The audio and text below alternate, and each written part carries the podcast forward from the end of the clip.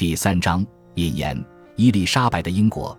一五五八年十一月十七日早上十一点到十二点，大批群众聚集在西敏宫和伦敦街头许多地方。不久，群众开始欢呼，因为当时的英国女王玛丽一世当天稍早死亡，死讯正式宣布，她同父异母的妹妹伊丽莎白正式登基。就在群众议论纷纷之际，身为约克大主教与大法官的尼可拉斯·赫斯，正在英国上议院宣布英女王继位的消息。伦敦的民众们欢欣鼓舞地庆祝一个女人之死，她是上一任的女王，是个女暴君，而接替她的人则大受敬仰。是他们的救世主。枢密院长老们纷纷来到赫特福德郡哈特菲尔德的皇家宫殿。不久前，同父异母的姐姐误会他密谋篡位，差点就要酿成大祸。于是，伊丽莎白公主在这里聪明又低调地生活着。接近正午，伊丽莎白公主无视于严寒的天气，在宫殿周围的花园里，坐在一棵橡树下，一边呼吸新鲜空气，一边看书。他并非不知道自己的地位即将改变。这几天来，许多对未来有野心的臣子都已经不再理会快要死亡的玛丽女王，反而故意往北来到哈特菲尔德，对年纪尚轻的继位人选伊丽莎白公主书成。但当枢密院代表来到花园中，对着伊丽莎白公主跪下，尊称她为新任女王时，伊丽莎白公主静默了，难以控制浮上心头的各种情绪。他滑落到草地上，抱着膝盖，并且用拉丁文说着：“这是耶和华所做的，在我们眼中看为稀奇。”接着，他倏地站起，恢复了沉着冷静，速速返回宫殿，接受民众的喝彩，并准备着手统治英国。英国首位女王玛丽都铎五年来的统治简直惨不忍睹。她是亨利八世原配亚拉冈公主凯瑟琳之女。亨利八世弃绝两人的婚姻，迎娶了第三者安柏林。因为父亲对母亲的残忍，他青少年时期都在悲惨中度过。玛丽女王是虔诚的天主教徒，自然也对父亲与罗马教廷断绝之举感到震惊。当年亨利八世在摆脱了安柏林后，迎娶的第三任太太珍西摩，随后因逆反遭到处决。他生下的儿子爱德华六世。成为首位信奉新教的统治者，此举也令玛丽女王大感惊讶。因此，在一五五三年，当爱德华六十年仅十五岁却不幸逝世时，正统的继承人玛丽女王好不容易克服了新教徒打算让表亲真格雷继位的谋反，总算在民众的呼声中登基。他也暗自盘算要恢复天主教信仰，为了要有正统天主教继位者来延续他的理念。他做出了致命的错误判断，和欧洲天主教权威西班牙的王储菲利普二世结婚。然而，这段婚姻并不受欢迎，很快玛丽女王便失去了臣民的爱戴。随后，他恢复反对异端的法规，批准烧死三百多名英国新教徒。民众对他的观感每况愈下，也让他得到了“血腥玛丽”这个绰号。在位的最后一年。英国将加莱这块土地输给了法国，这是中世纪大陆帝国的最后一块。玛丽女王被视为罪魁祸首，经历两次假性妊娠和丈夫的冷漠，她得了重病，抑郁而终。后人可以说，她统治过后的英国简直糟透了，国内充满宗教与政治纷争，英国退回到欧洲边缘小国的地位，同时也成为欧洲两大王权势力。西班牙与法国虎视眈眈的对象，英国与西班牙理论上应该联手对付法国，但因为伊丽莎白一世登基后，在臣民多所期待之下恢复了英国新教的地位，此举毫无意外地冒犯了菲利普二世。毕竟，菲利普二世自视为反欧洲宗教改革运动领袖，并誓言歼灭各种异端。他有罗马教皇宗教裁判所。耶稣会和西班牙在新大陆所得的庞大资产撑腰，如果被激怒，他可能变成英国的强悍敌人。当时的法国正遭受宗教战争与内战的撕扯，但法国君主亨利二世不止占领了加莱，而且因为当时苏格兰的统治者与法国联盟，因而得以驻军在苏格兰，对英国形成巨大的威胁。时值英国国库空虚。国家财产几乎都在西班牙菲利普王子与他国兴起的战事中耗损。英国军力与军需品十分吃紧，防卫重镇与边防要塞全都破损不堪。若真的发生战事，恐怕也无力抵御外物。英国内部则出现许多纷争与不满的情绪。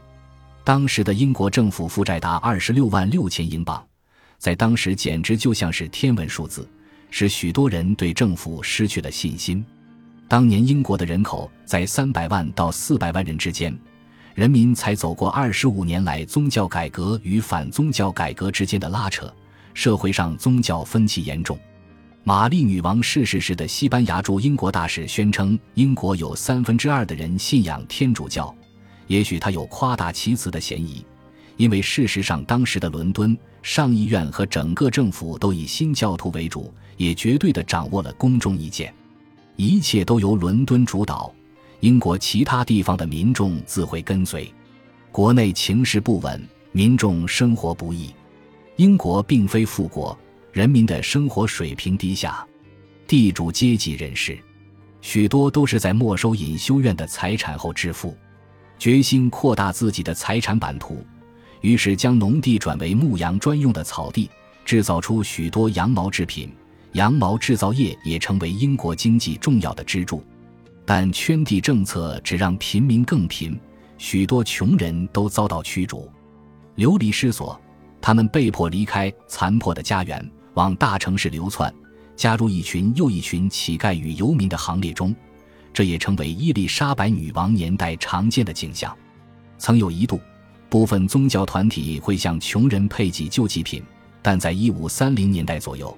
亨利八世解散了这些宗教团体，使得许多修士和修女也纷纷成了街头的乞丐。市政单位却完全没有伸出援手，反而通过法令禁止穷人进城，此举全然无益。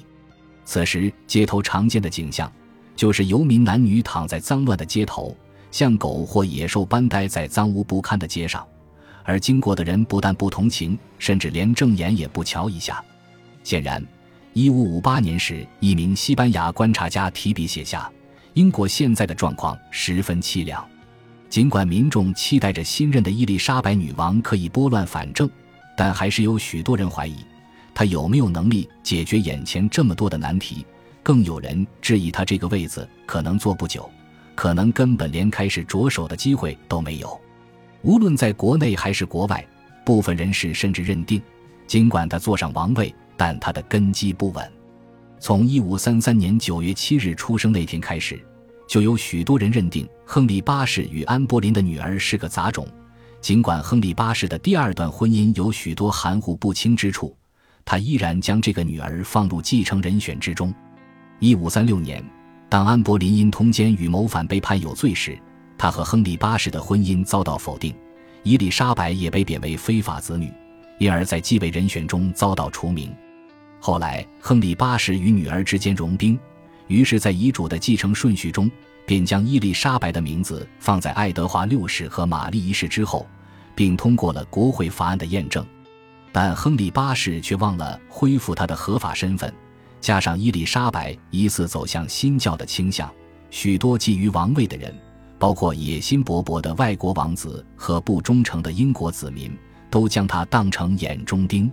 除此之外，伊丽莎白毕竟是女性，英国才刚经历玛丽女王统治失败的悲剧，她是史上首位女性在位者。在那所谓的家父长治年代，社会共识认为女性凌驾于男人之上，违反天意也违反自然。女性被视为较差、脆弱、较劣等的生物，无法控制脾气，在以男性为主的世界中，天生就不适合掌权。当时圣保罗曾经下令。女性的角色就该在教会中保持安静，并且在家顺从地向丈夫学习。但在那个年代，对皇室血脉的尊重大于反对女性执政的声浪。而伊丽莎白总归是伟大的亨利八世的女儿，加上几年来许多人将情感与忠诚寄托在她身上，将她视为未来的解放者和新教的希望。当时英国最需要的，是一双坚定有能力的手，引导她走向安全的道路。让政府更加稳定安康，消弭歧见，让财政问题稳定下来，并提升国际威信。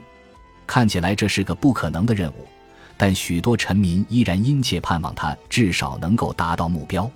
伊丽莎白即将统治的英国社会阶级表面上壁垒分明，每个人生下来的地位都是天意，各个不同的阶层拥有不同的生活方式、教养态度和穿着。这是中世纪时代的思想。新任的伊丽莎白女王欣然同意，但无论是社会上还是地理上，其背后都隐藏了新的动力。唯物主义潜伏在各个阶层之中，激发了许多动机与竞争心理。在伊丽莎白女王统治时间增长、民众致富机会增加后，逐渐蓄积动力，获得经济复苏。这一刻的英国已不再是中世纪社会，这个国家逐渐走向政教分离之路。他们有自信。对其成就与日积月累的繁荣盛况感到骄傲不已，而这个繁荣盛况不止让贵族得利，也让英国经济的最大支柱商贾与自耕农获益不少。一五九零年代时，一名波兰观光客观察到，许多英国自耕农的地位，甚至家中的餐食，都比许多波西米亚贵族更好。感谢您的收听。喜欢别忘了订阅加关注，主页有更多精彩内容。